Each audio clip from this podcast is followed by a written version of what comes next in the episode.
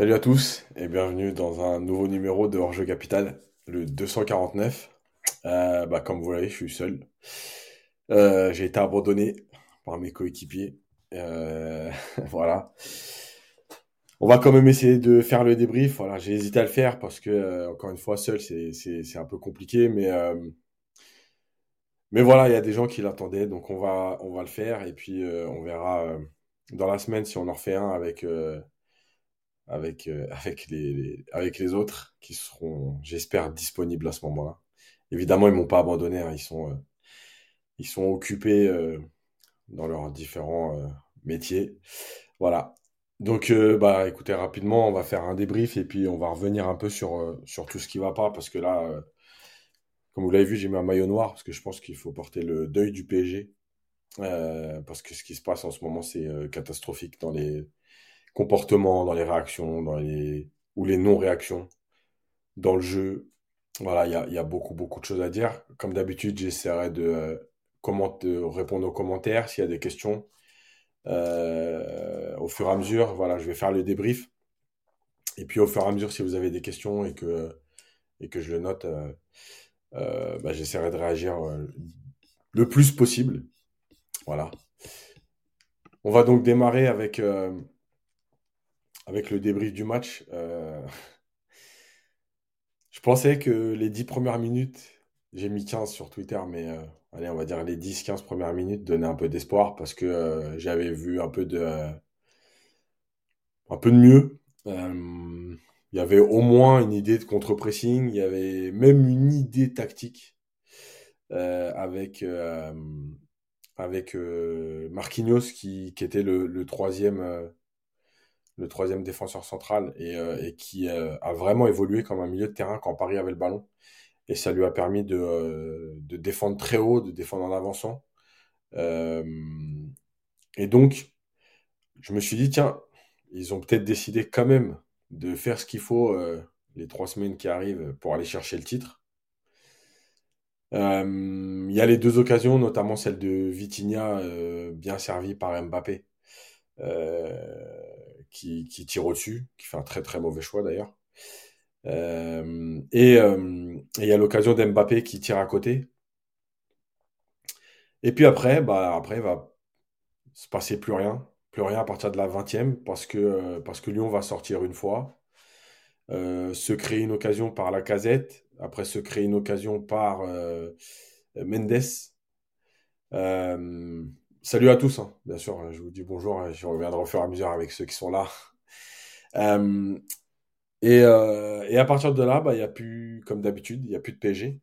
Il n'y a plus de PSG parce que, euh, cette équipe est incapable de, répondre, à des problématiques de jeu, est incapable de, répondre avec du caractère, est incapable de répondre à à, juste une, équipe cohérente parce que, parce que Lyon, a, Lyon a fait son match comme Rennes avait fait son match.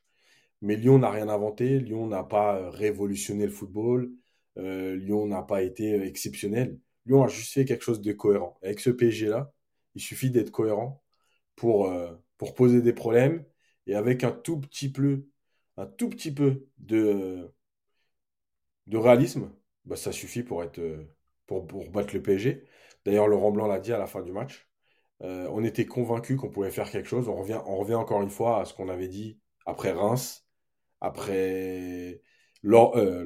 Euh, non, après Reims, après Rennes, et il y a un match après Brest, où les équipes aujourd'hui regrettent de ne prendre qu'un point au PSG.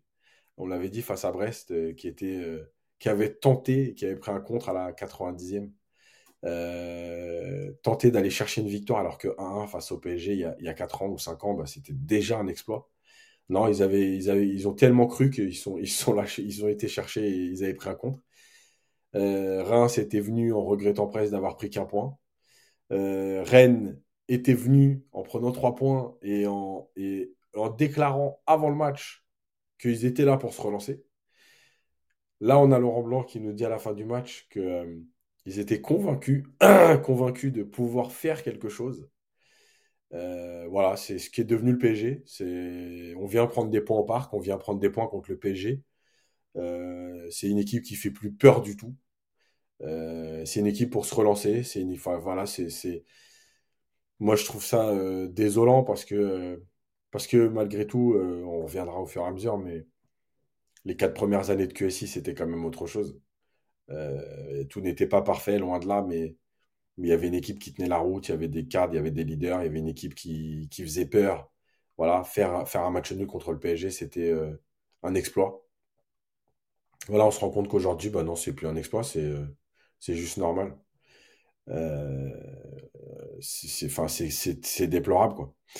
Euh, et donc, à partir de là, il y aura donc le penalty avec une action complètement lunaire avec un joueur, enfin, plein d'erreurs sur le long ballon, sur la façon de défendre, sur le porteur qui n'est pas cadré, sur euh, la sortie de Donnarumma.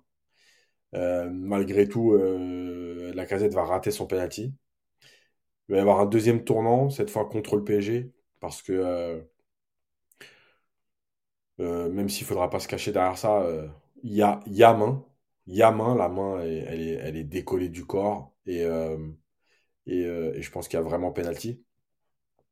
Et ça peut changer des choses, même si le penalty n'était pas encore marqué, vu, l'état du PSG, on ne sait pas. Mais, euh, mais en tout cas, il y avait, il y avait pour moi penalty. Et puis, comme d'habitude, le début de deuxième mi-temps, euh, catastrophique. Voilà, Paris ne revient pas et, euh, et, Lyon en profite pour marquer sur une action complètement apathique de la, part, de la part des Parisiens. Voilà, il y a deux centres, le ballon qui traîne, il n'y a aucun Parisien, ça défend mal, ça lit pas dans le dos c'est catastrophique. Et, euh, et là, pendant 10 minutes, Lyon peut même mener 2, voire 3-0. Euh, et il se passe plus rien. Voilà. Il n'y a plus rien, il n'y a pas de révolte, il n'y a pas de. Voilà, alors Galtier tente un truc avec un changement de système, on repasse à 4. Euh, je ne sais même pas quoi dire, parce qu'en fait, les entrées, finalement, à, part, à part ce à part l'état d'esprit, parce que, parce Ekitike a, couru, a défendu, il a tenté deux, trois trucs. Garbi qui a pris le ballon et qui est venu euh, euh, percuter, dribbler, éliminer. En fait, on est obligé de se contenter de ça et c'est pas au remplaçant que j'en veux, moi. C'est que, euh, juste ça, ça permet de se dire que bah, ils ont fait plus que les autres. Alors qu'ils n'ont rien fait de spécial, mais ils ont fait plus que les autres. Et, et c'est terrible. quand je vois Garbi rentrer à la 80 quatrième, 86e, je sais plus. mais c'est n'importe quoi. Euh, donc, euh, donc voilà, c'est, il y a un coach qui, qui, peut plus et, je viendrai après, euh, à la fin, à la fin, je vais, faire, je vais faire toutes les déclats de Galtier en conférence de presse parce que, parce qu'elles sont, deviennent lunaires. Avant, il y avait au moins une ébauche de constat qui tenait la route. Là, maintenant, ça devient catastrophique, ça devient lunaire, ça devient déplorable. Euh, donc voilà. Euh, et donc, il n'y a, pas de, réaction, très peu. Il n'y a pas de. Enfin, Lopez, il est pratiquement pas mis en danger. Euh, enfin, voilà, c'est un PSG qui est résigné. c'est un PSG qui, qui n'existe presque plus. et on va venir donc à la deuxième partie. Le manque de réaction et le manque de solution. Parce qu'il y a une stat hier qui est sortie euh, grâce à Paris Stade Germain.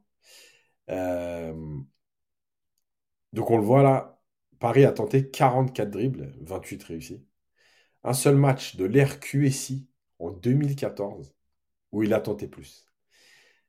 Euh, en fait, la, stat, elle m'intéressait, pas en tant que telle, parce que vous savez très bien mon avis sur les stats, et, avec le podcast qu'on a fait la dernière fois, encore plus. Mais euh, elle m'intéressait parce que, en fait, le, le, fait de tenter autant de dribbles, ça montre tellement de choses et tellement de lacunes. Ça montre qu'il n'y a pas d'autre solution que le dribble. Ça montre aussi qu'il y a des joueurs qui ne font que ça. Et, et, avant, avant euh, les explications de Galtier, je vais, euh, je vais m'occuper de, de, Messi et Mbappé parce que, parce que ça va deux minutes. Donc en fait, tu as une équipe qui n'a pas de solution pour le porteur de balle. Donc du coup, qu'est-ce qu'on fait? Eh ben on dribble. Voilà, on tente des dribbles, on tente des dribbles forcés, on tente des dribbles qui n'ont pas lieu d'être il n'y a pas de possibilité, il n'y a pas de circuit de passe, donc on tente des dribbles. Bref, en fait, il n'y a rien qui va. Et, euh, et, et tout ça, en plus, c'est le manque de réaction, c'est que quand on a vu les dribbles, comment ils sont tentés, où ils sont tentés, les réactions euh, à la perte de balle après ces dribbles ratés, en fait, c'est là qu'on se rend compte que cette équipe va dans le mur. Euh, et même si avec Nico, on l'avait dit euh, mois de janvier après la défaite à Lens, que ce PSG serait quand même champion parce que bah, parce que malheureusement le championnat de Ligue 1, je veux bien qu'il y en ait qui essayent de nous faire croire que que c'est un grand championnat, que ça tient la route. Oui, c'est un championnat athlétique, c'est un championnat où l'impact est important et qu'il y a des joueurs qui souffrent. Mais c'est pas un championnat qui tient la route. C'est pas possible que le PSG, avec cinq défaites euh, depuis le début de saison, euh, ait encore six points d'avance sur l'OM et Lens. Euh, Marseille a perdu 20 points à domicile. Est-ce qu'on se rend compte de ça? 20 points à domicile. Ce qui veut dire que en ayant pris la moitié des points, Marseille devrait être devant le PSG. Voilà, c'est donc le championnat, il est éclaté. Et le PSG est devant parce que ce championnat a éclaté. Euh, après la victoire contre Paris, a vécu aussi un trou d'air. Euh, ils reviennent à 6 points là, ils sont en train de se relancer, mais pareil. Donc, donc voilà, c'est catastrophique. Paris, il y a une autre stat évidemment, et, celle-là, je pense que c'est la pire. Euh, Paris a perdu 8 de ses 18 matchs en 2023, toutes compétitions confondues. Plus haut total de revers après 18 rencontres d'une année civile depuis 2001. Donc depuis Colonie Capitale. Mais en fait, je ne sais, pas si on se rend compte, parce que, encore une fois, et, euh, tous les. Nouveaux supporters là, de, Twitter qui nous expliquaient que on est des pisses froides, des rabat-joie, qu'on est premier au mois de décembre, qu'on est encore en Ligue des Champions, qu'il fallait arrêter de nous emmerder avec vos, vos histoires de contenu, de jeu, euh, que, euh, que vous n'êtes jamais content, que euh, avant il y avait des pancrates et vous devriez être heureux de d'avoir Messi, Mbappé, etc. dans votre équipe. Donc il fallait pas se plaindre. Tous ces, tous ces, je ne vais pas déraper, mais tous ces gens-là, ces gens qui viennent faire la morale en nous expliquant le football. Euh, mais quand vous voyez ça, vous vous dites pas que vous avez été pris pour des cons. Vous vous dites pas que ça suffit les, histoires d'être premier dans un championnat qui est nul, euh, d'être encore qualifié en Ligue des Champions dans une poule où il y a quand même une Juve qui est peut-être la pire des 25 dernières années, euh, le Maccabi Haïfa, un Benfica qui tient la route, attention. Euh, mais malgré tout, bah, c'est les deux premiers qui passent. Donc Benfica, voilà, c'était le deuxième. Euh, tu te fais trimballer à la Juve, tu te fais trimballer à IFA. Cette équipe, dès qu'elle se fait trimballer, il n'y a, pas de, a, réaction. Il n'y a, pas de, y a pas de leader qu'on m'explique pas. Là, là, je, vais, venir après sur les joueurs parce que je vais le faire trop tôt sinon. Il n'y a pas de leader, il n'y a pas de coach, il n'y a pas de tactique. Euh, alors, Là aussi, on nous a expliqué que les deux jours de repos, euh, bah non, mais toi, tu es un débile parce que euh, non, il faut que les joueurs s'entraînent tous les jours. À un moment donné, ils ont besoin mentalement. Mais en fait, les joueurs, ils ont déjà lâché mentalement depuis tellement longtemps. Ils y sont plus, ils en ont strictement rien à foutre. Donc, euh, allez-y, donnez-leur deux deux jours de repos. Mais je pense que là, si je regarde, je n'ai pas regardé le planning de la semaine, mais je pense qu'on ne doit pas être loin de, euh, de encore pas entraînement aujourd'hui parce que il faut souffler parce qu'il fallait pas les, il fallait pas les engueuler après, euh, après la défaite à Marseille parce qu'ils étaient déjà, euh, ils avaient compris, ils étaient déjà euh, dans le dur. Il fallait pas faire de remarques après la défaite à Monaco. Il fallait pas, faut pas leur taper dessus. Faut comprendre. Enfin bref, voilà, c'est terrible et, et, en fait, huit défaites depuis le 1er janvier. mais en fait, moi, j'ai jamais vu ça, quoi. J'ai jamais vu ça. Et, pourtant, des, périodes compliquées, j'en ai vu avec le PSG. Euh, je rappelle quand même que je suis supporter du PSG depuis 1982, donc j'en ai vécu. J'ai vécu des. J'ai vécu des, moments où on a failli descendre en Ligue 2, j'ai vécu des saisons dans le ventre mou, j'ai vécu, voilà. Mais en fait, au-delà des défaites, euh, le truc, c'est que à l'époque, on n'en attendait rien, en fait. on était supporters, on avait envie que notre équipe gagne, on avait envie de gagner des titres, on avait envie d'exister. Mais, euh, en fait, il y a eu des saisons où, euh, les équipes elles étaient composées, où, on n'attendait rien. Mais par exemple, je vais reprendre juste euh, l'année où, le PSG bat Porto en Ligue des Champions avec le but de Corridon. On n'en attend rien. Il y a des joueurs qui composent cette équipe, il n'y a pas de stars, il n'y a pas de grands joueurs, il n'y a pas de. Donc on peut peut pas être déçu de rien. Euh, ils ont fait ce qu'ils avaient pu. Oui, ils auraient pu faire un peu mieux, mais, euh, mais ce n'était pas une grande équipe. Voilà, c'était des années où, le PSG n'existait pas. Quoi. Euh, donc là, il y avait des joueurs comme voilà, Paoletta qui, qui cachaient un peu la forêt. Mais on n'attendait pas un truc de fou. Mais là, aujourd'hui, tu as quand même des joueurs, tu as un budget, tu n'as jamais vécu une équipe qui se fout de toi à ce point-là. Une équipe qui ne te respecte pas à ce point-là une équipe qui euh, a rien à foutre de tout, de la défaite, du public, du maillot, euh, de son entraîneur aussi, mais malgré tout. Voilà, jamais j'ai vu des attitudes aussi déplorables.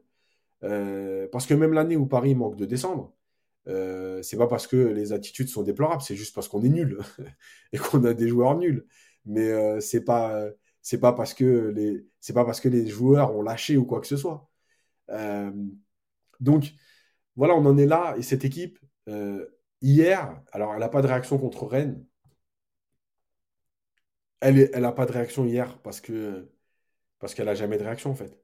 Elle n'a jamais de réaction. Les seules réactions qu'elle a, c'est un exploit euh, d'un des fameux euh, talentueux de devant. mais c'est tout. Donc, donc voilà, et, et, je trouve ça triste en fait, parce que, parce que en fait, eux s'en foutent du PSG. Mais je pense que euh, le plus triste, et je l'ai tweeté hier, euh, le club, euh, un club, il meurt pas quand, quand tu finis quatrième ou que, tu finis même huitième et que tu en manque de résultats. Un club, il, meurt parce que il rend les gens indifférents, parce qu'il engendre de l'indifférence. et en fait, c'est ce qui est en train de se passer aujourd'hui. Le club est en train de mourir parce que, bah qu'en fait, en échangeant avec plein de gens, on se rend compte que ouais, on est un peu dégoûté d'avoir perdu. Euh, mais, euh, mais en fait, euh, ça ne nous touche plus comme avant. ça, ça, ça, ça c'est juste la conséquence de ce qui se passe, en fait. on n'est même pas déçu parce que parce qu'en fait, c'est c'est juste logique. Voilà, quand tu respectes personne, quand tu respectes pas le football, quand tu respectes pas le maillot, quand tu respectes pas juste les, les, les bases, ben, en fait, tu es puni. Euh, donc, euh, donc voilà, en fait, l'indifférence qui est en train de susciter le PSG, et l'indifférence hier, elle est, symbolisée euh, par le CUP. évidemment que je le redis encore une fois, je l'ai dit la dernière fois, bravo, bravo à tout ce qu'ils font, bravo pour les déplacements, bravo pour, pour l'image qu'ils donnent des supporters du PSG, parce que encore une fois, quand on, quand on, voit les vidéos sur Twitter ou sur les réseaux d'ailleurs, en général, euh, de supporters adverses qui filment les supporters du PSG. Euh, oui, ça a un impact et c'est voilà, bravo à eux.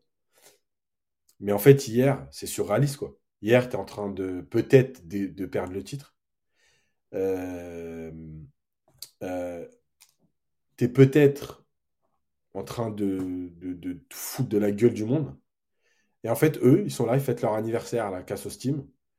Ils font un feu d'artifice, ils chantent et ils sont contents. Et à 2-0 à la fin du match, euh, à 1-0 à la fin du match, tellement je pensais qu'il allait avoir 2-0, euh, bah, il se passe quoi? Il se passe qu'il n'y a pas de sifflet. Voilà, il se passe rien du tout. On s'en fout. Euh, les joueurs rentrent au vestiaire. Donc voilà, en fait, on n'a que ce qu'on mérite et je, et je pense qu'à un moment donné, euh, encore une fois, c'est pas de dire il faut aller tout casser, il faut aller il faut aller euh, euh, faire une descente au camp des loges, mais au moins des sifflets pour dire non, mais là c'est trop. Au moins euh, des sifflets à la mi-temps pour dire vous foutez de notre gueule. voilà, encore une fois, il y a eu des sifflets envers Messi hier à la présentation des équipes. Ouais, pourquoi pas, mais pourquoi que lui? Ok, encore une fois, on va nous parler de symboles. Mais là, je pense qu'on est, au-delà de ça quand même. Je pense qu'il faut arrêter de dire de dire que euh, oui, c'est un symbole. Non, ce n'est pas, pas une question de symbole, c'est un tout. Il n'y a pas que lui. hier, il y a plein de joueurs qui se foutent de, la gueule du monde. Donc, donc voilà, je, pense que ce club est en train de mourir. Mourir tout doucement. parce que, encore une fois, pas parce que il va peut-être pas être champion, mais parce que simplement, il, il suscite de l'indifférence. Voilà. moi, je reçois des messages euh, en dehors des, tweets. Je reçois des messages de potes qui me disent euh, Tu sais quoi, ça me fait même plus rien. Voilà. Et je crois que c'est ça le plus triste, en fait. C'est que si ça te fait plus rien, c'est qu'il y, a un vrai problème. Euh, voilà. je vais passer aux prestations individuelles. Je répondais, j'ai vu certaines questions. ce que je ferais vraiment si j'étais au club, et je l'expliquerai après. Parce que là, c'est pareil, je lis des listes de, joueurs euh, à faire partir. Je veux bien, mais à un moment donné, faut aussi faire. Enfin, on n'est pas là pour faire du foot fiction parce que moi aussi, si je pouvais, euh, je ferais partir les, euh, les 30 joueurs sous contrat. Je les dégage tous et puis, et puis je refais une nouvelle équipe. Mais en fait, malheureusement, tu es obligé aussi de te plier à certaines règles et tu peux pas virer 30 joueurs comme ça. Donc, donc je reviendrai après sur ce que je ferai. on va passer aux prestations individuelles. Donc déjà, bah, on va commencer par Donnarumma. Euh, oui, il fait encore deux arrêts qui permettent de rester en vie parce que malgré tout, il peut y avoir 2-0 beaucoup plus tôt dans le match. Mais, euh, mais au-delà de ça, il rassure pas. Il rassure pas. Euh, Ouais, j'ai vu les, bah, les 15 premières minutes, j'en ai déjà parlé dans le débrief au début. Je, pense que tu arrives en retard. J'ai dit qu'il y avait eu 15 bonnes premières minutes. Donnarumma, il, il rassure pas au pied, il rassure pas dans ses sorties. Voilà, sa sortie sur le penalty, c'est n'importe quoi. il y va, il y va pas. Heureusement que le joueur avait perdu sa chaussure et que qu'il glisse au moment de la première frappe. Finalement, Donnarumma il va et il y va en retard, donc il fait, euh, met le dos. Je pense que le penalty, il y a penalty. Après, je, pense que il peut ne pas siffler. Après, après, c'est pas un scandale qui soit sifflé, mais en tout cas, sa, sortie, elle est, pas, sérieuse. Voilà, il est pas concentré, il est pas.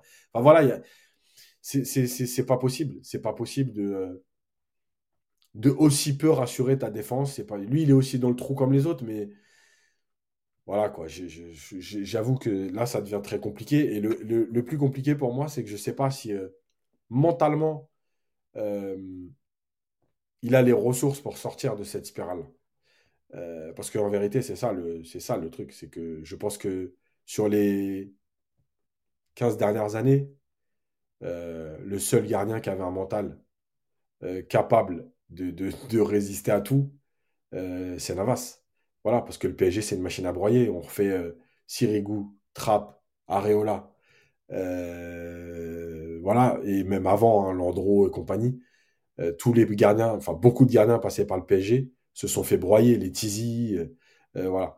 le dernier, c'est Navas. et donc, je ne sais même pas si mentalement, Donnarumma n'est déjà pas. Euh, non, j'allais pas dire bouffon, surtout pas. Euh, n'est déjà pas dans une situation où, euh, en fait, il n'y a pas d'issue. Il n'y a pas d'issue et mentalement, je ne sais pas si, honnêtement, même s'il est jeune, hein, je ne sais pas s'il va s'en sortir, s'il va sortir de cette spirale. Donc, non, je n'ai pas, pas voulu à Poula, je ne vais pas tous les citer parce que sinon, bah, en fait, je peux citer en gros, euh, euh, Lama, euh, Bats, Navas, et puis voilà. Et puis entre, ces trois-là, bah, Baratelli avant pour ceux qui l'ont connu. Et entre ces quatre-là, bah, rien du tout. Donc, donc voilà, finalement, j'aurais bien fait de, de, de, citer que les bons faut tourner la page. Navas, il est en fin de carrière. Mais il n'y a pas de problème avec ça. Le problème, c'est est-ce que est-ce qu'aujourd'hui, tu as, la, Navas était en fin de carrière, il avait un ou deux ans, pas de problème. Euh, sauf que, est-ce que c'était mieux de faire deux ans avec Navas ou de faire cinq, six ans avec Donnarumma dans le trou? Moi, c'est ça que je veux comprendre. Euh, le problème, c'est que, évidemment, moi, je, moi le premier, hein, je ne lis pas dans l'avenir, donc je ne je pouvais pas prévoir que Donnarumma s'écroulerait comme ça. Mais, euh, mais aujourd'hui, avec le recul, je me dis, bah, en fait, tu as un Donnarumma qui est dans le trou, tu avais un Navas qui pouvait encore te rendre des services pour deux ans. Voilà, aujourd'hui, tu as, deux gardiens qui ne qui te, qui servent plus à rien. Donc, euh, voilà, je ne dis pas que Donnarumma est fini. Ah non, ok, j'ai compris. Navas arrive avec un gros palmarès, Donnarumma a des talents, mais il n'est pas fini. Voilà, exactement, il n'est pas fini. Et le problème, c'est que le PSG, c'est une machine à broyer. Je ne sais pas. je sais pas vraiment si, s'il va sortir de cette spirale-là. Voilà. Euh, donc ça, déjà, c'est compliqué. Euh, il avait été bon pendant huit mois et son erreur, avec la faute de Benzema, pas de problème. Mais malgré tout, son erreur, et euh, eh ben, à, Madrid, j'ai l'impression qu'elle l'a mis dans le trou et que je ne sais pas s'il va en sortir. juste Ménian, je vais faire une parenthèse sur Mike Ménian parce que ça va être là, ça va être la période avec les matchs qu'il fait en équipe de France. Euh, faut pas réécrire l'histoire. Mike Maignan au PSG, il a montré du caractère, etc. Zlatan en parlait, mais il n'avait pas de temps de jeu c'était compliqué. Il n'en aurait pas eu et c'était compliqué. Sa première année à Lille, elle n'est pas exceptionnelle et c'est compliqué. Il n'arrive pas numéro 1, il devient numéro 1, mais il est remplaçant un peu. C'est très dur. Il se révèle ensuite et quand il se révèle dans une équipe qui tourne bien et qui, euh, et qui, euh, en fait, euh, lui permet, enfin, dont on n'attend rien plutôt, et qui donc lui permet de jouer sans pression, eh ben, ça lui permet de progresser très vite, de passer des caps. donc, Mike Maignan au PSG, personne n'aurait la certitude qu'il aurait réussi.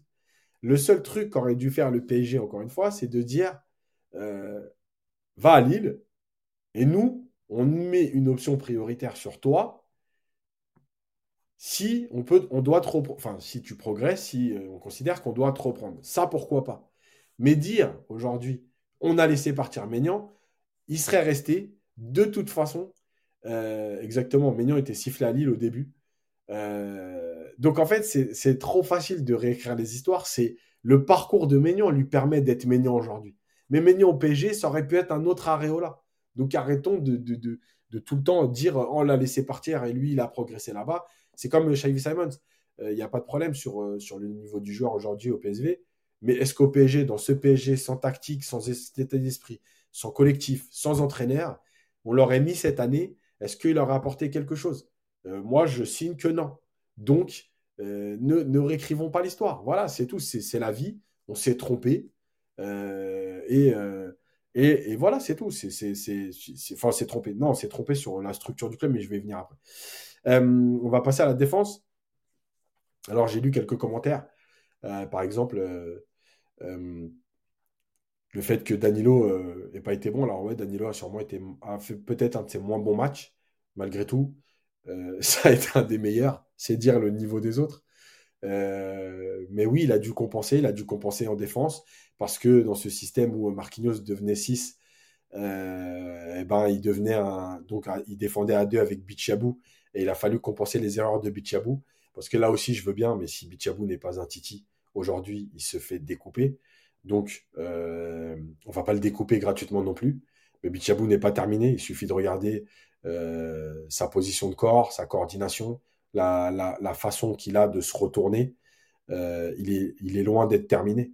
Voilà. Le problème, c'est qu'il est trop au-dessus pour jouer en U19 nationaux, mais il n'est pas terminé pour jouer euh, avec le groupe pro. Voilà, c'est ça la réalité. Euh, donc encore une fois, les titis, les titis, les titis, mais les titis, il y en a plein qui sont pas finis.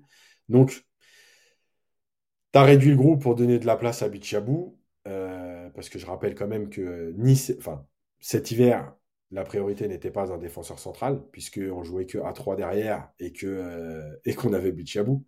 Bref, euh, oui, Bichabou euh, doit être prêté. Le problème des prêts, encore une fois, c'est qu'on le voit avec ceux qui sont prêtés dans d'autres clubs, c'est qu'ils jouent pas, pour la plupart. Donc tu vas être prêté dans un club où tu vas pas jouer, ça change rien. Euh, encore une fois, si tu étais un club cohérent et que tu avais un club satellite,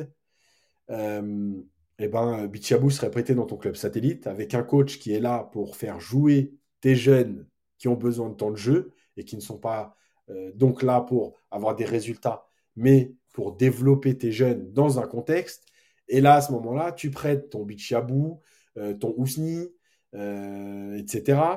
Ces 3-4 joueurs qui se retrouvent là-bas dans ton club satellite, qui jouent, quoi qu'il arrive, 25 matchs parce que c'est pas parce qu'ils sont mauvais qu'ils sortiront mais c'est parce qu'ils ont besoin de temps de jeu.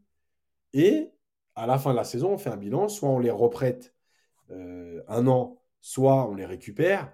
Ils ont du temps de jeu. Xavi Simons, par exemple, voilà, s'il avait été euh, un club comme Braga, parce que ça en a parlé, etc., un club comme Braga qui euh, serait ton club satellite, et ben, tu leur donnes du temps de jeu dans un championnat portugais qui tient la route. Et voilà. Mais le problème, c'est que tu vas prêter des joueurs à des clubs en France mais ces clubs-là sont euh, dans la recherche du résultat, jouent le maintien, et du coup, euh, bah, à l'arrivée, tu prêtes des joueurs qui, dans des clubs où ils ne peuvent pas jouer. Donc ils reviennent, ils ont joué 87 euh, minutes en 6 mois. C'est un prêt qui est inutile. Voilà, c'est un prêt qui t'a servi à rien. Donc, à l'arrivée, bah, oui, il faudra prêter Bichabou, mais voilà. Alors en plus, Bichabou, je pense qu'il a encore en tête euh, son match à Monaco, parce qu'hier, il y a des relances à 3 mètres qui sont ratées. C'est catastrophique, quoi. Il n'y est, plus du tout. Donc voilà, on l'a mis dans des conditions compliquées, on l'a fracassé. Maintenant, euh, sa saison, elle est terminée euh, mentalement. c'est dur, hein, c'est dur. Parce qu'en en fait, un, jeune, il a aussi besoin autour de lui de joueurs qui vont justement l'aider. Oui, le contre-exemple, c'est Rabiot à Toulouse, mais le contre-exemple, il n'y en a eu qu'un. Et c'est justement pas un contre-exemple, c'est parce que Rabiot a joué à Toulouse euh, qu'il a pu revenir euh, dans de bonnes dispositions. Euh, donc, Bichabou, le problème, c'est que voilà, il, a aujourd'hui pas de cadres qui peuvent, qui peuvent le soutenir, l'aider à sortir de là. Voilà, donc c'est de la faute du club euh, de ne pas être capable d'avoir euh, un, collectif. Euh, j'ai été dur avec Bichabouche, moi je trouve que je n'ai pas été dur justement. mais bon, bref. voilà, c'est les jeunes, ils ont besoin d'un cadre, ils ont besoin d'un coach, ils ont besoin de cadre, de cadre, je parle en tant que joueur, et de cadre collectif pour s'épanouir voilà, lui subit tout ça. Comme en plus, euh, euh, bah, Galtier le sort encore là pour, dire bah, c'est ta faute. Bah voilà, de toute façon, euh, parce que je pense qu'il y avait d'autres joueurs à sortir qui pouvaient sortir en même temps que lui. Enfin bref. Donc voilà. Marquinhos, Marquinhos, moi je l'ai trouvé plutôt bon pendant 30 minutes. dans ce rôle-là, il est parti assez très haut. Il est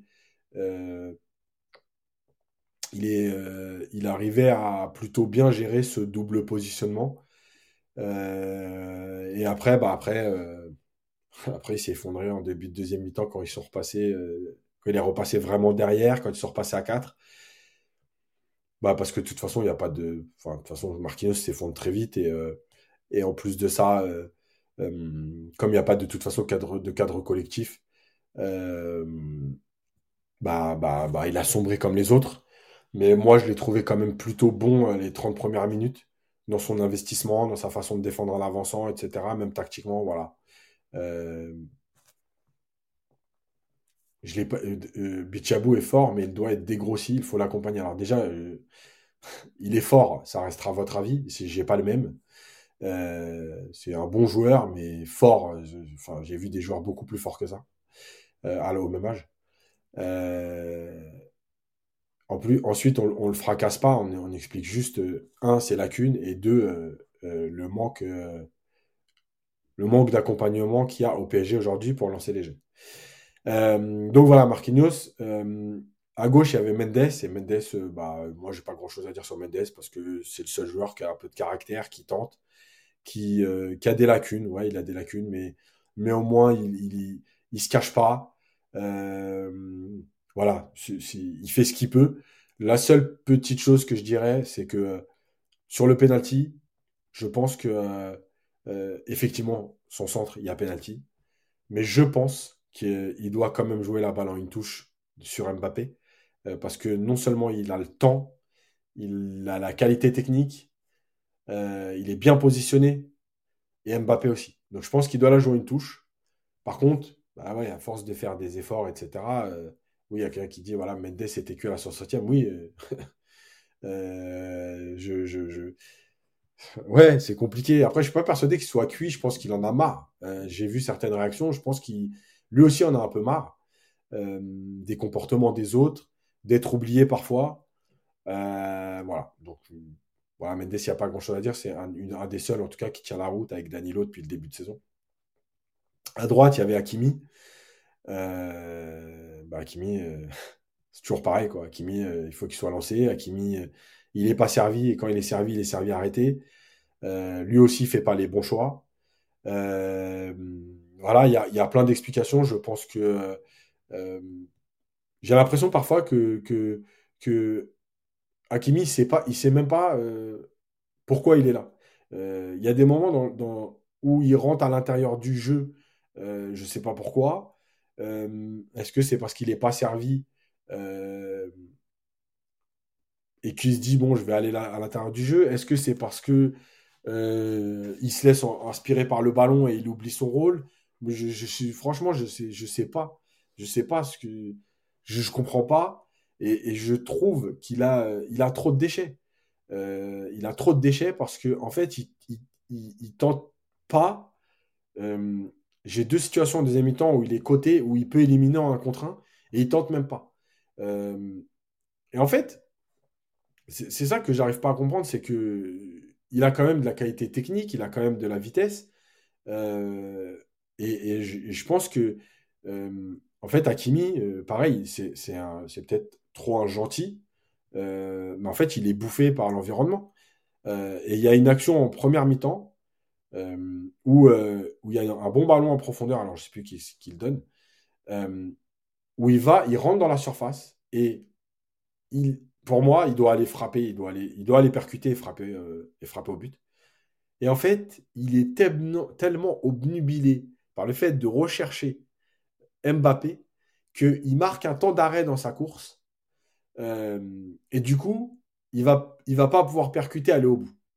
Euh, et je crois que ça aussi, c'est une marque de fabrique de ce PSG. J'avais parlé avec Mukele, j'en ai parlé avec Hakimi, on peut en parler avec d'autres, avec Vitinha.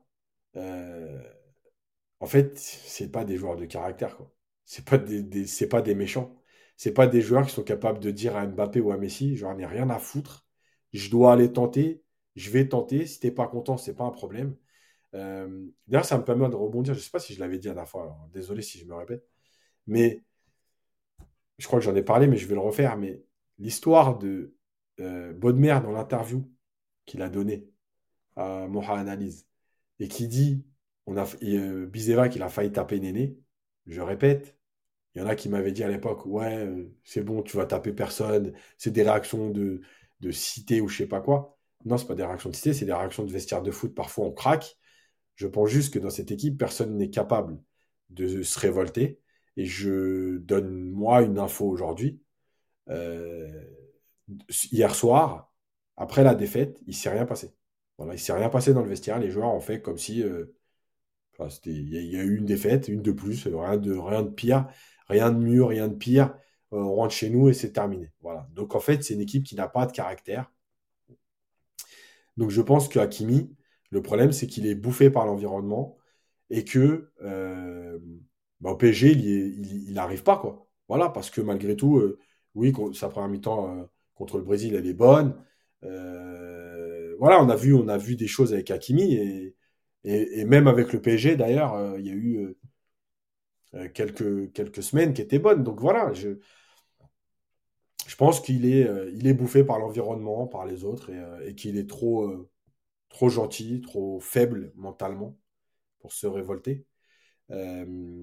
Pour parler des latéraux, même si, enfin, pour venir sur la suite et les milieux de terrain, euh, je vais mettre une image que j'avais, euh, j'ai pris en photo hier. Alors, tu vois, vous voyez, ce qui est marrant, c'est que cette image, je l'ai prise en photo. Et encore une fois, j'ai même pas besoin. Oui, je vais parler des déclarations de Danilo. J'ai même pas besoin d'attendre avec mon téléphone dans la main pour, euh, pour, pour me dire attends le bon moment ou film, film. Et puis, au bout d'un moment, tu vas trouver la bonne séquence. Je regarde le match et de temps en temps, je prends mon téléphone, je le sors, j'ai le temps de le sortir, de me mettre en mode photo, de prendre une photo. Et en fait, l'action que j'ai vue Donc le temps que je, la vois et que je la prenne en photo, il ne s'est rien passé. Donc ça, c'est extraordinaire. Ça veut dire qu'il y a au moins quand même 5-6 secondes, parce que je suis quand même pas non plus euh, hyper rapide.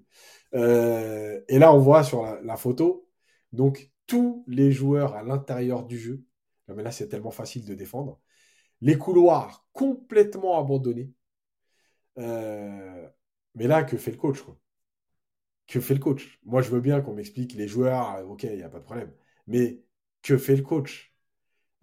À quel moment il dit aux joueurs, mais écartez-moi ça, ils, défendent à 5, plus 3 milieux, qu'est-ce que vous faites? Enfin, non, mais c'est pas possible.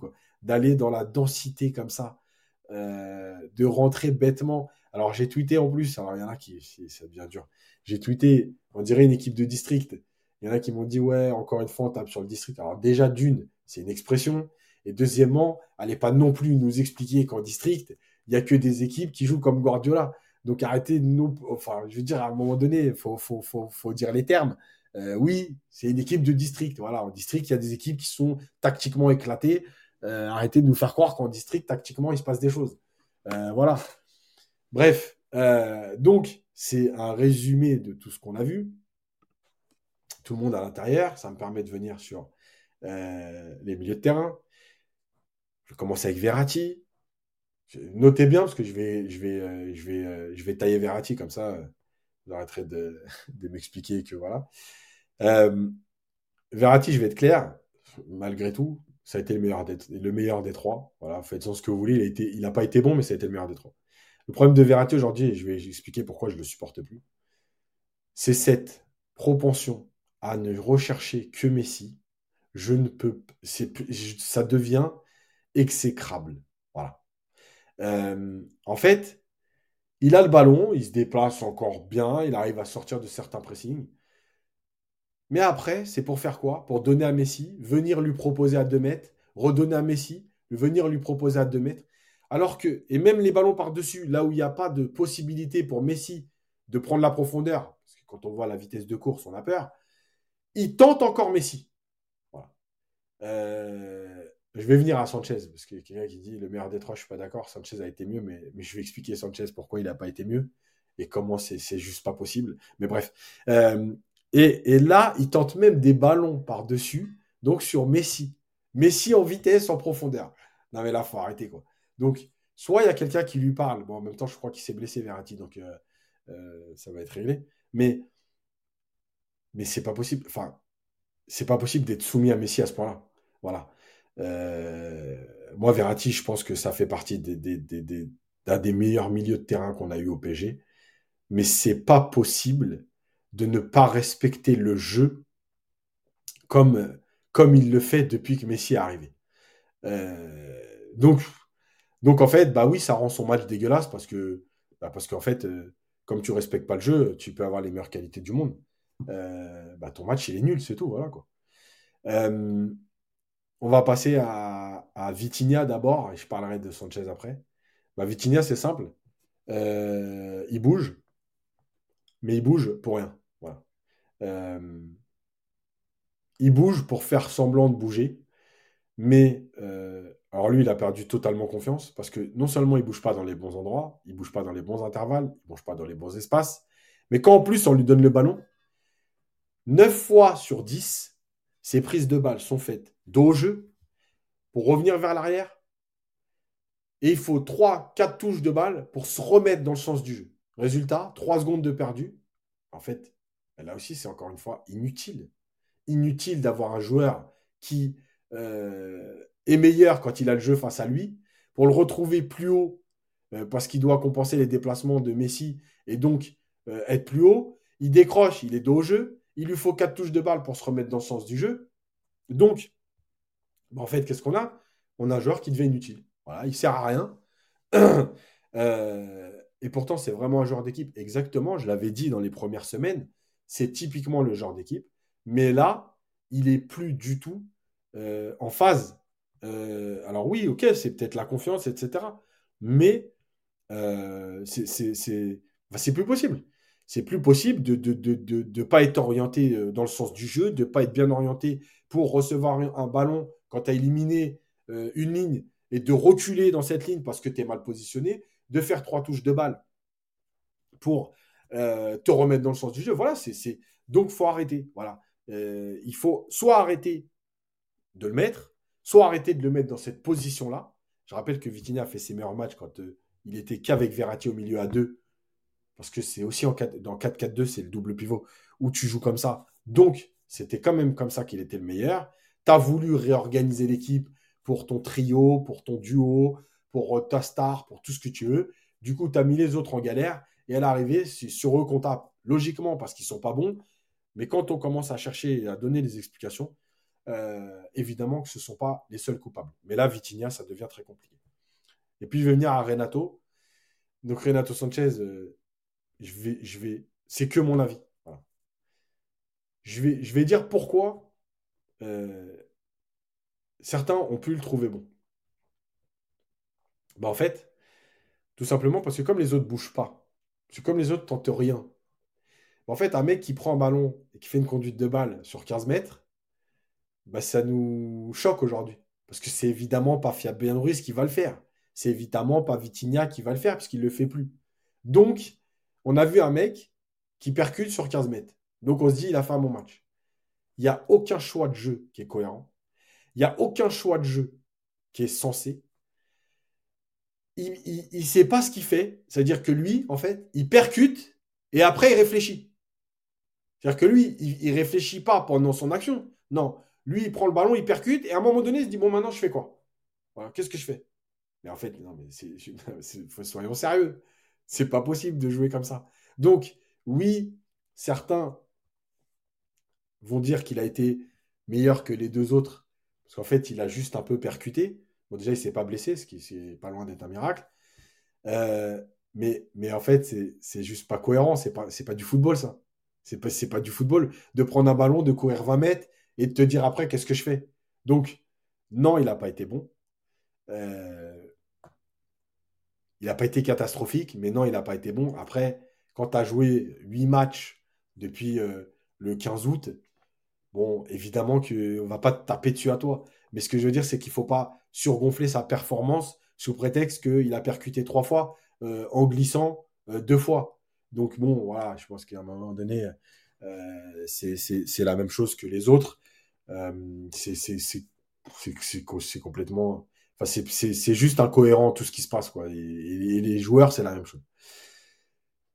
Et puis on va arriver à nos deux superstars, parce que moi j'en peux plus en fait. Mbappé et Messi. Donc là, on a Mbappé, 24 ans, qui, euh, euh, joue quand il veut, comme il veut, euh, qu'on n'a rien à foutre du jeu. En fait, lui, ce qui l'intéresse, c'est d'être axe gauche et puis de, recevoir les ballons dans cette zone.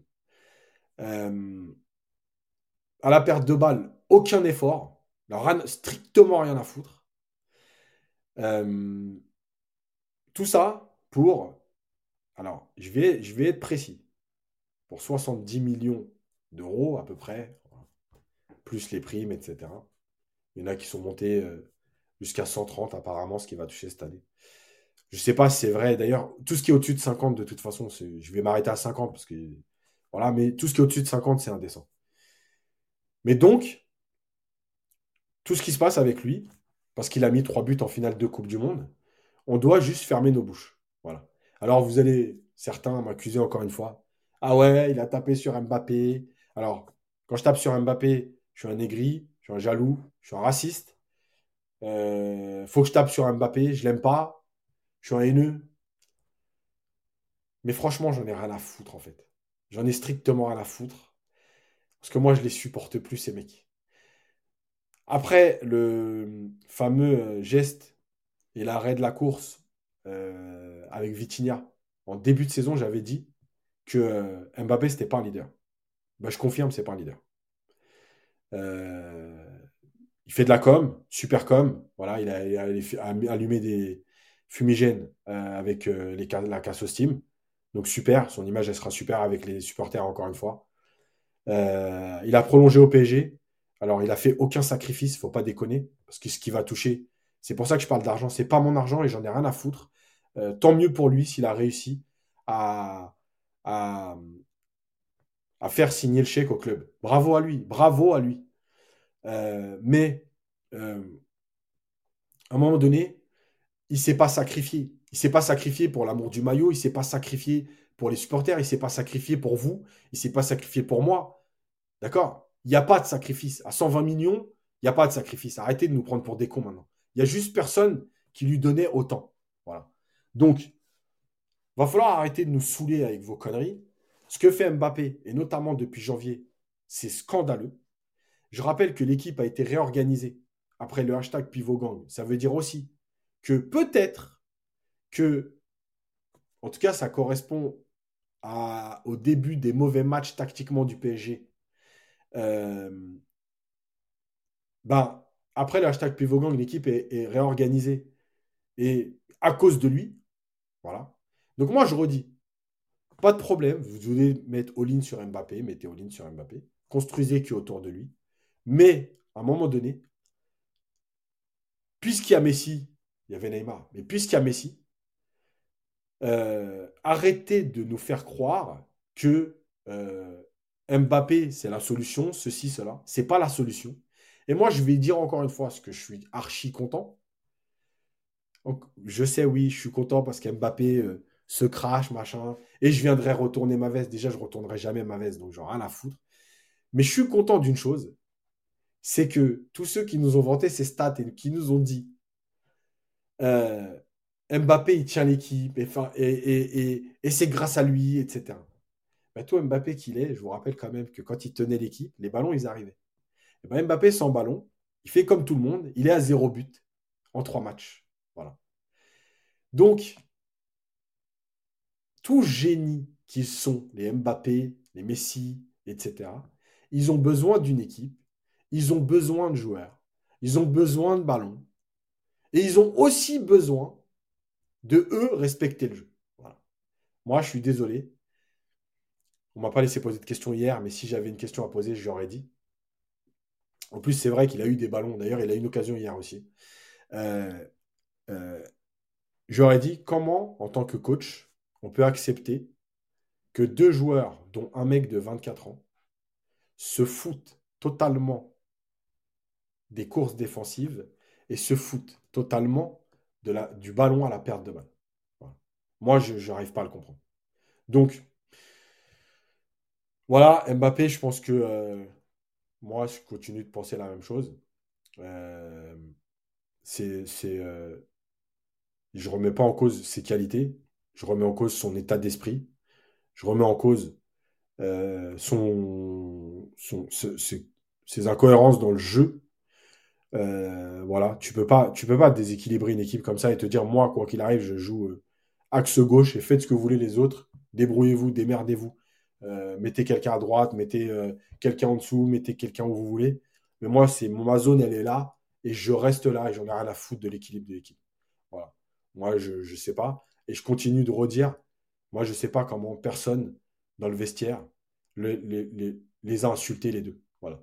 Moi, je ne comprends pas comment on peut tolérer de, courir pour des mecs comme ça, euh, qui se foutent de ta gueule, qui dribblent, qui perdent le ballon, et qui euh, te laissent courir pour leur récupérer le ballon, leur redonner, le reperdre, et qu'on n'a rien à foutre. Puis je vais finir sur Messi, parce que le GOAT, c'est pareil. Euh, il y a un mec aujourd'hui qui m'a envoyé un message en me disant T'as pas honte de critiquer Messi? Alors, déjà, une, non, j'ai pas honte. Effectivement, j'ai pas honte du tout. Messi au PSG, c'est rien du tout. D'accord? Euh, Messi, euh, sa carrière, bravo à lui, super. Félicitations pour ce que tu as fait à Barcelone. D'ailleurs, on voit que tu as envie d'y retourner. Écoute, moi, je te conseille, Messi, d'arrêter de négocier avec le PSG et de montrer ton amour au Barça et de faire les sacrifices que tout le monde attend, puisqu'il paraît que tu es un grand monsieur, le plus grand de ce sport. Moi, juste, je vais expliquer un truc. Euh, pour moi, les grands, c'est pas ça. je vais parler de Rodondo vite fait, comme c'est un des joueurs que j'ai le plus admiré. Euh, Redondo, il arrive à Milan, il est blessé au genou. Et Redondo, c'est un des premiers joueurs qui dit Je ne touche pas mon salaire tant que je ne suis pas rétabli. Il n'a jamais été rétabli, il a résilié son contrat, il n'a pas touché son salaire. Alors Messi, tout goat que tu es, puisque tu aimes tant le Barça, puisque tu aimes, euh, tu, tu, tu, tu, pisses autant sur le PSG que tu le fais avec ton attitude, Parce qu'il y en a qui m'ont dit, ouais, mais pose-toi la bonne question. Euh, si euh, si Messi est bon en, sélection, c'est qu'il y a un problème. Non, c'est juste qu'il a envie de courir en sélection et qu'il respecte un peu plus le jeu. parce que c'est son attitude, encore une fois, je me fous qu'il perde des ballons. Mais quand tu perds des ballons, que tu n'en as rien à foutre, que tu continues à t'enfoncer dans la densité et que tu te fous de la gueule du monde, c'est pas possible. C'est pas une question de maillot, c'est une question de foutage de gueule. Donc, Messi, puisque tu es le plus grand de ce, sport, va montrer l'amour que tu as au Barça, fait des sacrifices. Le Barça n'a pas d'argent, et eh ben, joue pour des primes de match. Daniel Alves, ça se fait, l'a fait l'année dernière. Vas-y, vas-y, grand, montre-leur que tu es le plus grand. Montre-leur que tu les aimes. Mais casse-toi de notre club. Et vite. Il faut partir maintenant. Voilà. Casse-toi de notre club parce qu'on ne te supporte plus. Voilà. Et, en fait, c'est le résumé de, tout ce PSG. Voilà.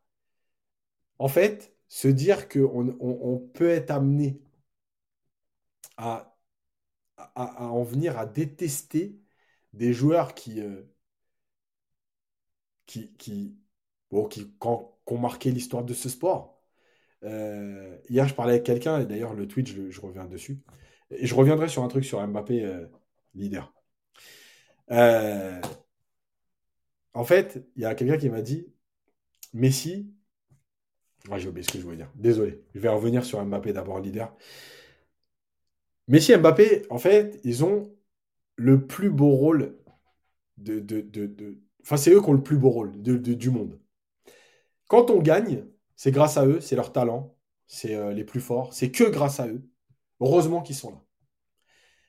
Et puis, quand ça perd, c'est les autres. C'est parce que euh, tactiquement, c'est nul. C'est parce que Verratti est nul. C'est parce que Vitinha est nul. C'est parce que Mendes est nul. C'est parce que Galtier est nul. Donc en fait, eux, ils ont le plus beau rôle du monde. Quand tu gagnes, c'est que grâce à toi, tu es la star, c'est merci d'être là. Quand tu perds, c'est surtout pas à cause de toi. Tu jamais en tort. C'est toujours de la faute des autres. Mais quelle vie de rêve. mais vraiment, quelle vie de rêve. Hein ça, mais c'est quand même la vie de rêve. C'est c'est trop, c'est trop magnifique. Tu, quoi qu'il arrive, tu le beau rôle dans les deux cas. Voilà. Dans un cas, c'est grâce à toi, merci d'être là. Dans l'autre cas, tu es mal entouré, c'est pas de ta faute. Non, mais sinon, on va se foutre de notre gueule longtemps comme ça, sans déconner.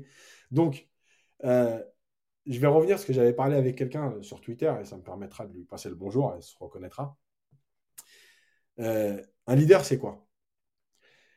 Le leader, c'est Tony Parker, France-Espagne. Alors, je crois que c'est l'euro, parce que bon, y a eu des France-Espagne au basket, il y en a eu tellement que je crois que c'est à l'euro. Il est dans le vestiaire et il dit alors, le fameux discours, les couilles, les duels, ah vas-y, on va pas perdre, on est des bonhommes. Ok. Ça, c'est le discours classique. Et il y a un moment donné où il dit euh, les gars, vous voyez bien qui me font des prises à deux, voire à trois, c'est donc qu'il y a des joueurs libres ailleurs. Arrêtez de jouer avec moi. Voilà. Et bien, c'est ça un leader.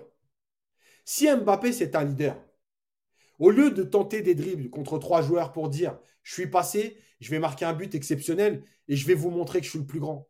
Eh bien, non seulement tu joues en une touche de balle, parce que le temps qu'on te donne le ballon, qu'il y ait la prise à deux ou à trois, et que tu joues avec un autre, eh ben, il va se passer des choses.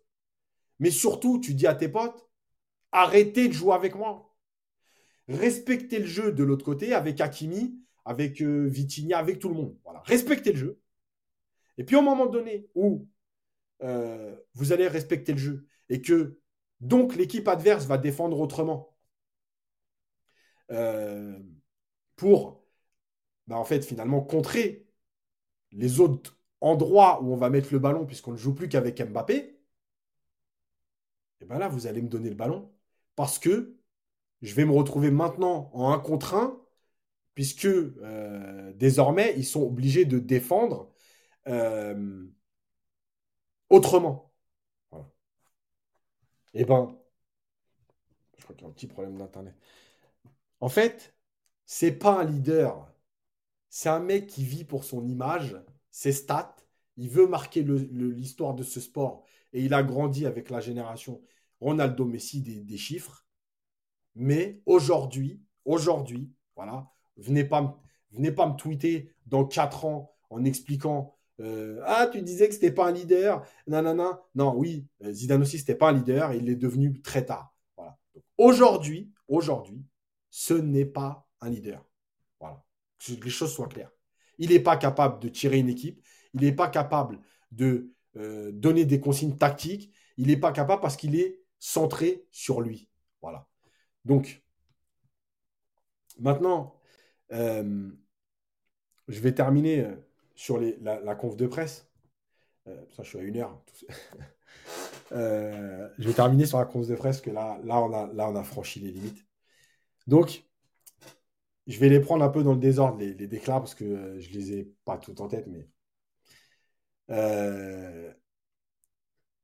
il y a cette fameuse déclaration sur Mbappé et, Messi.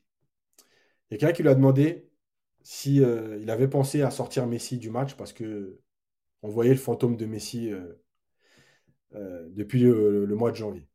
Galtier a dit qu'il n'était pas d'accord avec le fantôme de Messi. et il a dit que non, il n'avait jamais pensé à le sortir parce que tout simplement, quand on a ce type de joueur sur le terrain, il peut débloquer une situation à tout moment. Donc déjà ça, c'est inadmissible. Ça veut dire quoi? Ça veut dire que bah, c'est ce que j'avais expliqué il y a quelques semaines. Ok, donc qu'est-ce qu'on fait? Hop, voilà. Euh, on attend l'exploit. Alors il est arrivé contre Lille.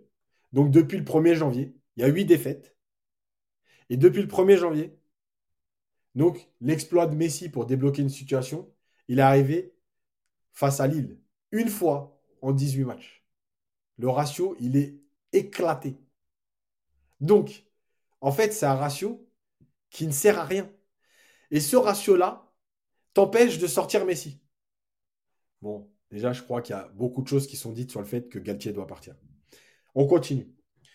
Euh, il y a la déclaration sur euh, l'état d'esprit. Il y a la déclaration de euh, Danilo qui dit il y a un problème d'état d'esprit. En conf de presse, on lui dit Est-ce que vous êtes d'accord avec ce qu'a dit Danilo? Il a dit non, c'est pas une question d'investissement, c'est pas une question d'état d'esprit. mais donc là, ça veut dire que il est en train de nous expliquer là, là que les joueurs hier, à partir de la 25e minute, je suis gentil quand je dis 25, donc il est en train de nous expliquer que les joueurs se sont investis, qu'ils ont tout donné et qu'ils ont eu envie de renverser la tendance. Je crois vraiment que là maintenant, il a décidé de se foutre de nous réellement. Ensuite, il y a l'histoire de dire on est trop vite résigné. Il a dit on a été bon 20 minutes. Alors lui, il a dit 20 minutes, moi j'avais dit 15. Et il a dit on a été bon 20 minutes. Et à la première transition, ça a donné de l'espoir à Lyon et ça a mis des doutes à mon équipe. Donc ça veut dire qu'une contre-attaque, cette équipe, cette équipe peut être fragilisée par une contre-attaque. Donc, on a été très vite résigné. Non mais, non mais c'est un coach de très haut niveau, ça. Sans déconner. C'est un coach de très haut niveau. C'est un coach qui, soi-disant, devait, à un moment donné, t'emmener faire un parcours en Ligue des Champions. La révolution 5.0 euh, de l'été qui te dit, explique qu'une contre-attaque du plus mauvais Lyon depuis 1997. Hein. Écoutez bien ce que je dis. Hein. Le plus mauvais Lyon depuis 1997. Et donc, ce plus mauvais Lyon depuis 1997, sur une contre-attaque, il te fait douter. ah ouais, là, faut arrêter. Là, faut arrêter. Et les gars, je vous le dis, le, titre, le titre, il est clairement en danger. Je, rigolais euh, je rigolais. Euh. D'ailleurs, bah, tiens, 13h10, euh, Galtier est toujours l'entraîneur du PG, évidemment. Nagelsmann a été viré alors qu'il est encore en Ligue des Champions en course pour le titre. Chelsea a viré son coach. Alors bon, c'est des circonstances, mais ils avaient déjà viré un coach cette année, ils l'ont viré une deuxième fois. Bref, pourtant, le PSG, effectivement, Galtier est toujours Donc,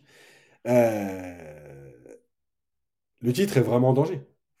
Parce que, euh, parce que la semaine prochaine, tu vas à Nice, et que même si Nice n'a fait que match nul à Angers euh, contre une équipe en danger, en difficulté. Euh, bah, du coup, on a, on a euh, une équipe de Nice qui va aussi vouloir prendre des points. On a une équipe de Nice qui, court malgré tout et qui peut te mettre en difficulté, notamment cette équipe. et donc, je pense que bah, la semaine prochaine, il reste 9 matchs. La semaine prochaine, si tu fais pas, enfin ce week-end plutôt, si tu fais pas un résultat à Nice, euh, bah, tu peux te retrouver avec euh, un à recevoir Lens et à te dire qu'avec une défaite, Lens reviendra à égalité avec toi. Euh, donc déjà il y a le titre qui est en jeu. Il y a la deuxième place aussi, évidemment. Et là donc la troisième, parce que malgré tout, tu as six points d'avance sur aujourd'hui Lance, que tu vas jouer, c'est pour ça que je parle d'abord de Lance. Mais sur l'OM, euh, ouais, effectivement, désolé, hein, je coupe un peu parce que c'est pas facile tout seul, mais euh, un mot pour Garbi, je l'ai dit tout à l'heure, mais je le redis, oui, Garbi fait une très bonne entrée. Le peu de temps qu'on lui a donné, il a tenté, il a joué, il a éliminé, il a créé des fautes, il a tenté des choses, il a failli, euh, il a tenté une frappe, il a, voilà, il a éliminé, il n'a pas peur, il se cache pas. Voilà. Il y a un truc sur Neymar. D'ailleurs, je rappelle qu'on devait être mieux équilibré euh, sans Neymar, d'après euh, Christophe Galtier, le coach, du Paris Saint-Germain. Euh, donc voilà. je, pense que la deuxième place est en danger. la, troisième aussi, finalement, parce que parce qu'en fait, après, le match de Lens, normalement, Paris joue 6 des, six, sur les 7 derniers matchs six, fois, euh, je crois, des, équipes cassées au-delà de la 14e place ou de la 13e place. Le problème, c'est que ce PSG, en fait, euh, tu sais même plus s'il est capable de, euh, de battre ces équipes-là. Parce que rappelez-vous qu'en janvier, Angers et Strasbourg sont venus te poser des problèmes, que tu bats Strasbourg à la dernière minute. Donc, est-ce que, cette équipe est capable de battre des équipes qui vont lutter pour le maintien? Je, Mais je suis même plus sûr. Donc moi, je pense que le PSG doit euh, licencier Galtier. Le problème, c'est que si tu licencies Galtier, il faut licencier euh, Campos.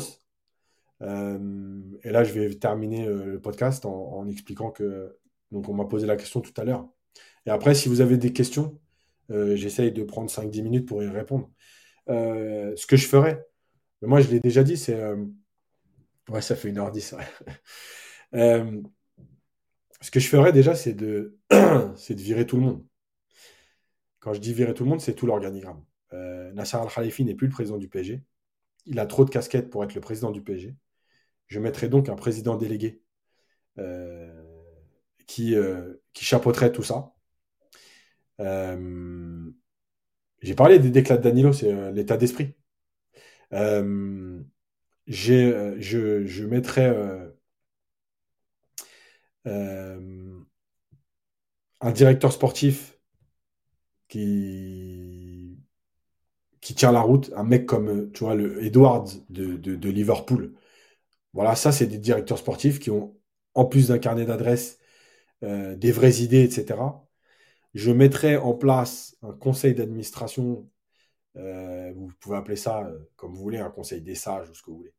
Avec huit personnes qui ressembleraient à des gens de la société, enfin des sociétés, etc., du business, des anciens footballeurs, des anciens joueurs du PSG. À l'image, je répète, hein, mon modèle, désolé, mais euh, mon modèle, c'est le Bayern de Munich. Donc, à l'image du Bayern, je travaillerai ensuite sur quel projet de jeu, je dis bien projet de jeu pour le PSG Est-ce qu'on veut une équipe qui gagne des titres? Est-ce qu'on veut une équipe qui fait aussi du spectacle? Est-ce qu'on veut une équipe qui euh, représente quelque chose? Euh, Et à partir de là, je euh, construirai l'équipe avec ces profils-là. Donc des profils qui se ressemblent, mais pas un joueur. Je ne mets pas en attaque un joueur bien dans un football de possession avec un joueur bien dans un football de transition. Non, c'est ou de transition ou de possession, mais euh, pas un peu de tout. Euh, et ensuite, bah, choisir le coach. euh, je vais être très clair je vais le redire. Et ça, c'est que mon avis à moi. Hein. Moi, je ne suis pas représentant ni des supporters, ni du PSG, ni rien. Moi, je ne veux pas de Zidane. Voilà, que ce soit clair. Zidane, son football ne me plaît pas, ne m'intéresse pas. Zidane, c'est un Marseillais. J'ai déjà expliqué pourquoi je voulais pas de Galtier l'année dernière. J'avais dit le jeu et les Marseillais. Donc, à un moment donné, moi, je veux pas de Zidane.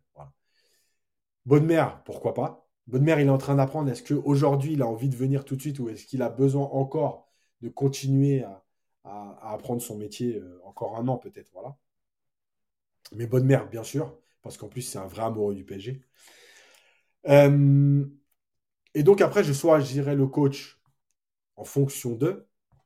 Et par rapport au podcast qu'on a fait la semaine dernière, je me servirai de tous les outils. Je créerai une cellule scout qui est là pour aider. Je ne donnerai pas les clés au directeur sportif en lui disant tiens, fais ce que tu veux, euh, comme le fait Campos, comme l'a fait Leonardo, parce que ça, ce sont des erreurs. Euh, donner les clés à un directeur sportif et lui dire c'est toi qui fais tout, fais le recrutement comme tu veux, sans contre-pouvoir, sans euh, contradiction d'une cellule scout, c'est pas possible. Voilà. et d'ailleurs, c'est pas pour rien que, comme par hasard, les, les, les, transferts qui ont été faits cet été ou cet hiver, c'est toujours euh, des histoires de tiens, c'est l'agent, tiens, il est avec Mendes, l'autre il est avec truc, l'autre il connaît un machin, ah tiens, c'est un club ami.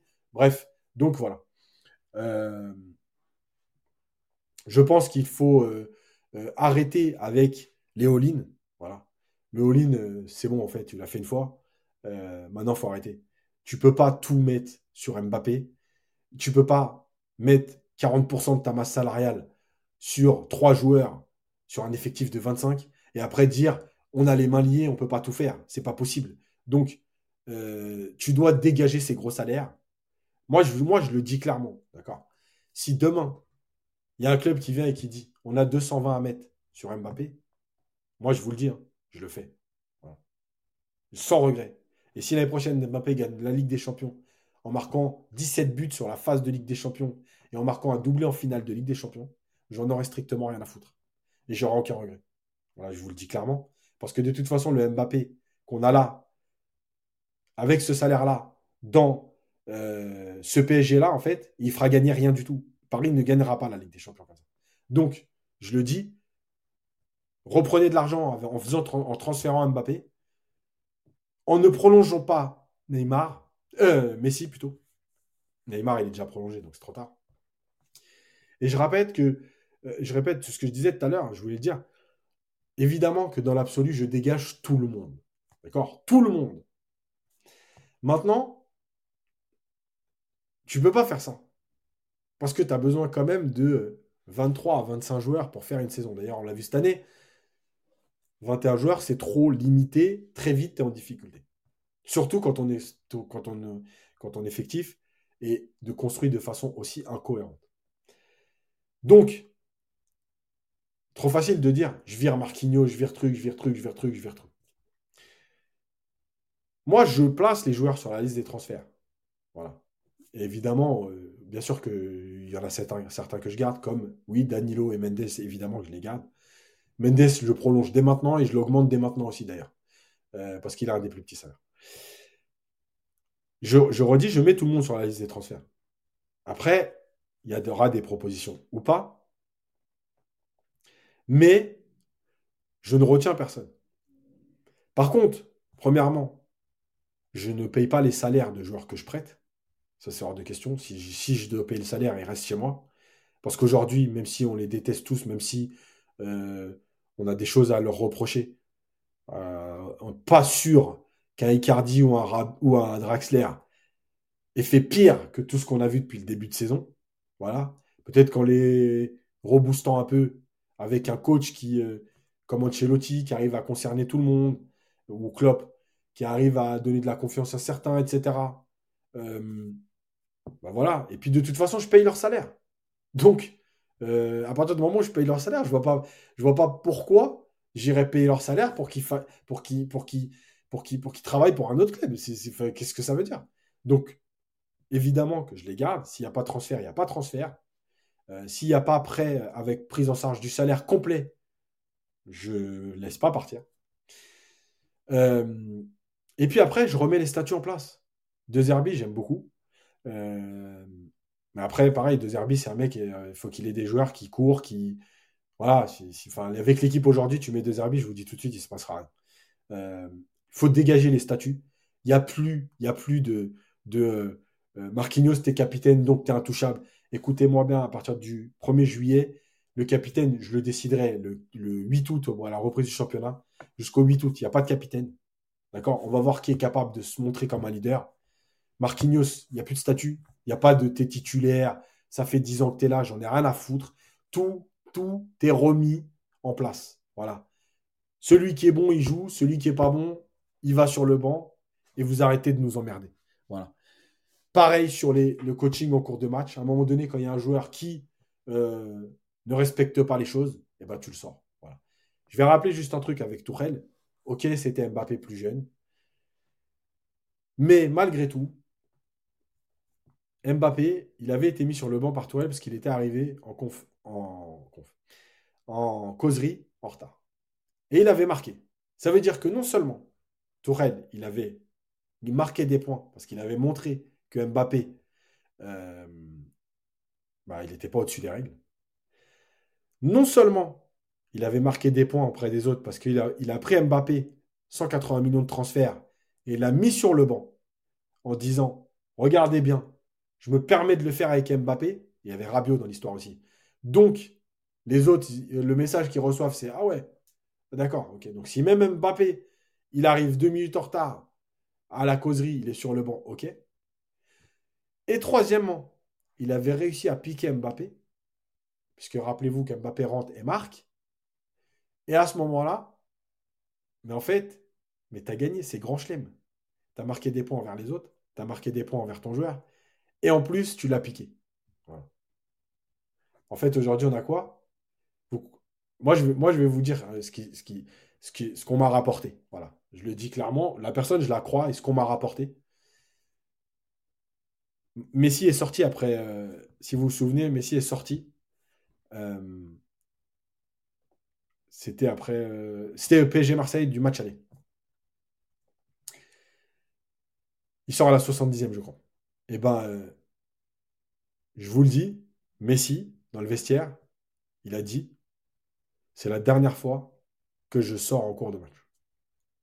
Voilà. Donc maintenant, vous avez compris que, bah, que Galtier, en fait, s'est fait manger. Voilà, c'est tout. Donc, euh, la saison, elle est bientôt terminée et elle va peut-être se terminer en catastrophe. Moi, je suis désolé, je continue de. je continue de, euh, de penser que malgré tout, il faut être champion parce que déjà, tu vas être. Euh, tu vas être. ah, voilà, ce que je me rappelle maintenant, ce que je devais dire sur Messi. Galtier nous a expliqué au mois de janvier qu'on devait donner encore plus de ballons à Messi. Galtier nous explique depuis le début de l'année que le but est de mettre le trio dans les meilleures dispositions. Et là, hier, en conférence de presse, il a dit on ne peut pas compter que sur Mbappé et Messi. Ils ne peuvent pas tout faire tout seuls. C'est aux autres aussi d'avoir un dépassement de fonction pour leur permettre d'avoir des solutions. C'est-à-dire que pendant sept mois, tu as dit quelque chose dont tu dis le contraire aujourd'hui. Pendant sept mois, tu as conditionné et préparé ton équipe et tes joueurs lambda, parce que moi je les appelle lambda, à être au service d'Mbappé, Messi, Neymar pour les mettre dans les meilleures dispositions et ne rien leur apporter, ne pas avoir droit de toucher de ballon, ne pas avoir le droit de tirer, etc. Et aujourd'hui que tu perds contre Lyon et que tu es en galère, tu dis, tu dis qu'il faut que les autres les aident. Alors que c'est eux qui devaient sauver le club et sauver l'équipe, sauver les autres. là, je pense que vraiment, vraiment, vraiment, euh, on touche le fond. Et je pense qu'il y a beaucoup, beaucoup, beaucoup euh, de gens à dégager dans ce club. Euh, ouais, il est sorti ouais, à 5-0. voilà, je, pense qu'il y, a beaucoup de monde à dégager de ce club je pense que les supporters doivent prendre conscience que, que ouais, le titre euh, est en danger. Euh, après, voilà, après, euh, je, pense que dans deux semaines, on en saura plus. Donc voilà. Euh, s'il y a des questions, j'ai vu euh, beaucoup de. J'ai vu plus des remarques, des commentaires que des questions. Le banc pour les mauvais, ça devrait être naturel. Oui, ça devrait être naturel, évidemment. Je rappelle que Klopp a par exemple sorti des fois Salah, Mané, que ça s'est frité parce que les joueurs n'aiment pas sortir et il n'y a pas de problème mais que ça n'a pas duré 10 ans et que ça n'a pas empêché Liverpool de gagner la Ligue des Champions. Ça n'a pas empêché Liverpool de gagner la Première Ligue euh, qu'il n'avait pas gagné depuis 20 euh, ou 30 ans. Donc, euh, comme quoi, voilà, les frictions, ça arrive. faut juste pas en avoir peur, c'est tout. De toute façon, Messi, tout Messi qu'il est, il va faire quoi? Tu le sors, il va te dire tu me sors plus. Et alors, le prochain match, tu mets son numéro, tu décides de le sortir, il va faire quoi? Il va te taper? Non, mais soyons sérieux deux minutes, quoi. Donc, donc voilà oui, j'ai parlé de l'attitude des supporters et j'ai dit que d'un côté, je, les, félicite de tout ce qu'ils font, mais là, je ne peux pas accepter qu'il n'y ait même pas de sifflet, qu'ils en aient strictement rien à foutre, qu'ils soient déconnectés du match à ce point. Quand tu, quand tu, voilà, on a donné 700 000 euros pour Bernat, évidemment, mais il n'y a pas que lui. Euh, il y, a, plein de joueurs qui sont surpayés. Est-ce que le niveau de la Ligue 1 est devenu nul à cause des Qataris? Non, le niveau de la Ligue 1, il est nul, parce qu'il est nul mais euh, il n'est pas devenu nul à cause des Qataris. Par contre, le fait que la pire équipe QSI euh, soit encore devant à 9 journées de la fin avec 6 points, il faut quand même se poser les bonnes questions sur le niveau de la Ligue 1. D'ailleurs, de toute façon, il n'y a pas besoin de se les poser puisqu'on a vu en Coupe d'Europe ce que ça donne. Euh, tu en penses quoi de la fin de saison? Comment assurer le titre? Je pense qu'il ne va déjà pas falloir perdre à, à Nice et après, il va falloir sortir un exploit. Et je dis bien un exploit, et c'est à Paris de sortir un exploit contre Lens. Tu trouves ça normal d'idolâtrer un joueur? Oui, moi je trouve, moi j'ai pas de problème avec l'idolâtrie entre guillemets. Quand je dis idolâtrie, a, moi j'ai, moi j'ai, kiffé euh, sa fête Suzik à l'époque. Euh, j'ai, adoré Rodondo, euh, voilà. Mais l'idolâtrie, elle ne doit pas te faire perdre de vue la lucidité, quand un joueur n'y est pas, si tu peux, tu peux idolâtrer Messi si as envie, mais quand il n'y est plus, quand il se fout de la gueule du monde, quand il n'a plus envie de jouer, tu dois juste prendre conscience que, c'est fini. Voilà, stop. Le, sport de haut niveau, c'est aussi ça. Euh, sinon, bah, alors à ce moment-là, euh, je. Il y en a qui ont, qui ont surkiffé Federer. Qu'est-ce qu'on fait? On dit qu'il mérite encore, que Federer c'est le plus grand, etc. Bah non, aujourd'hui il est dépassé et, il a marqué son sport. Stop. C'est l'histoire du foot qui est comme ça. Donc, j'ai pas de problème avec l'idolâtrie, enfin, entre guillemets. J'ai du problème avec la lucidité des gens.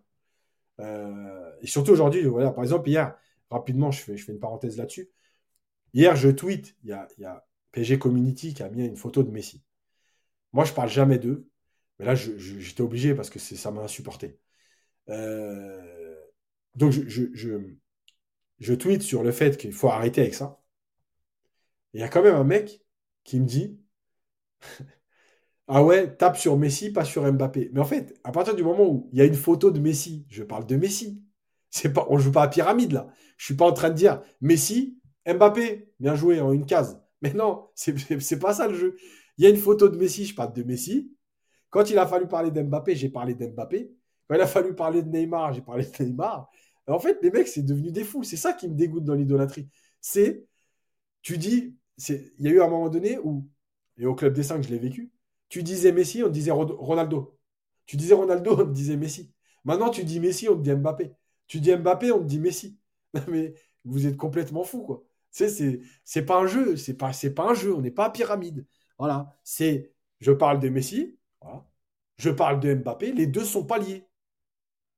Maintenant, après, dans le jeu, ils sont liés et on fera, on fait un truc. Mais c'est, voilà. Non, mais c'est, c'est, devenu incroyable, ce, monde de, de, de, de, fou, parce que c'est un monde de fou en fait. Donc, euh, ouais, voilà, elle pue le foot cette photo exactement. on voit Messi en train de sauter par-dessus un Lyonnais qui tacle. D'ailleurs, elle pue tellement le foot que la passe d'après, elle est dégueulasse elle finit dans les pieds, dans d'un Lyonnais. Donc voilà, c'est terrible quoi. Bref, euh, voilà, s'il n'y a plus d'autres questions. En tout cas, merci à tous, comme d'habitude, d'avoir été là. On était à peu près 750. Euh, il y a 300 likes, c'est un peu moins de la moitié. Euh, tout seul. Euh, je méritais un peu mieux, je pense. enfin, je rigole. Euh, voilà, je remercie tout le monde. je vais citer vite fait là, David Auctil, Anne, Tom the Best, Aloé, bah, tous ceux qui sont là d'habitude, hein, François Ting, Reggie, Joyce, Yvon, The Frank, Hot, Cirque, Benoît, Clément, Pichnet, voilà, voilà, Willy, bref, euh, tous ceux qui sont présents à tous les podcasts. Voilà, j'ai essayé de le faire tout seul, j'ai tenu. je pensais, je dis la même chose que la dernière fois en fait. Je pensais pas tenir aussi longtemps, mais en même temps, comme je parle et je lis les commentaires et je rebondis sur les commentaires, ça me permet de tenir comme si j'étais finalement à deux ou à trois. voilà, j'espère juste que, franchement, j'espère deux choses. Euh, j'espère vraiment que, Galtier va sauter. Euh, et, pourtant, moi, je suis coach. Euh, je ne suis, pas, pour le licenciement des coachs, mais je pense qu'à un moment donné, il faut être quand même lucide sur ce qui se passe. J'espère que Galtier, va sauter vite parce que, parce que le, titre est en danger. Il a dit hier, d'ailleurs, je termine avec ça. Il a dit hier, il y a une prise de conscience à apprendre. parce qu'elle est que maintenant la prise de conscience. Il faut juste prendre conscience maintenant qu'il y a danger. Quoi. Bref, donc j'espère qu'il va sauter. Euh, j'espère aussi que euh, malgré tout, le PSG va être champion. Moi, je ne pourrais pas me réjouir d'un PSG pas champion. Désolé. Même si, peut-être qu'en étant qualifié en Europa League, ça peut faire un déclic, mais j'y crois même pas, parce qu'en fait, je pense que s'il devait y avoir un déclic, il y a un déclic, il aurait eu lieu avant. Donc voilà. Euh, donc j'espère quand même. on verra cette semaine si on fait un podcast de milieu de semaine, mercredi ou jeudi. Euh, euh, pour revenir un peu dans le calme sur tout, ça, avec, euh, alors pas tout seul évidemment, j'en ferai pas de suite tout seul quand même, pour moi mais aussi pour vous, mais avec, avec mes camarades. Et puis bah, sinon, bah, match samedi à 21h de Nice, donc sûrement débrief dimanche. un maillot de Messi dédicacé, honnêtement, je le, prends parce que moi, je prends tous les maillots du PSG. Comme je l'avais expliqué, j'avais déjà pris un maillot de Lorixana que j'ai jeté une fois qu'il a signé à l'OM. Mais moi, un maillot du PSG, je le prends. Euh, c'est pas parce que euh, je les supporte pas que, voilà. Et puis d'ailleurs, je peux très bien le prendre et, euh, l'offrir après euh, à une œuvre ou à des gens ou à des jeunes aussi qui sont supporters du PSG. Voilà, c'est pas dit que je le garde chez moi et que, je l'affiche. Bref, voilà, merci à tous. Je vous souhaite une bonne journée, une bonne semaine, euh, un bon ramadan à ceux qui le font. Euh, j'ai fait le podcast à midi, comme ça, il n'y a pas de pause à faire. Si on l'avait fait à 20h, j'aurais été obligé de faire une pause euh, de 20h25 à 20h26. je rigole. D'ailleurs, vous avez vu, je n'ai pas parlé de ça parce que pour moi, c'est une fausse polémique. Hein. Je vous le dis tout de suite, je rebondirai même pas dessus. J'en ai strictement rien à foutre des mails de la Fédé, etc. Donc voilà, bon ramadan à tous. Euh, il y a des fêtes euh, juives et chrétiennes qui arrivent aussi. Alors euh, la semaine prochaine, je crois, entre, enfin non, bientôt entre Pâques, Pessa et compagnie. Donc chacun fera ses fêtes et, et, bonne fête à tous. Voilà, en espérant que le PSG ne s'effondre pas trop. Voilà. Bonne semaine et à très vite.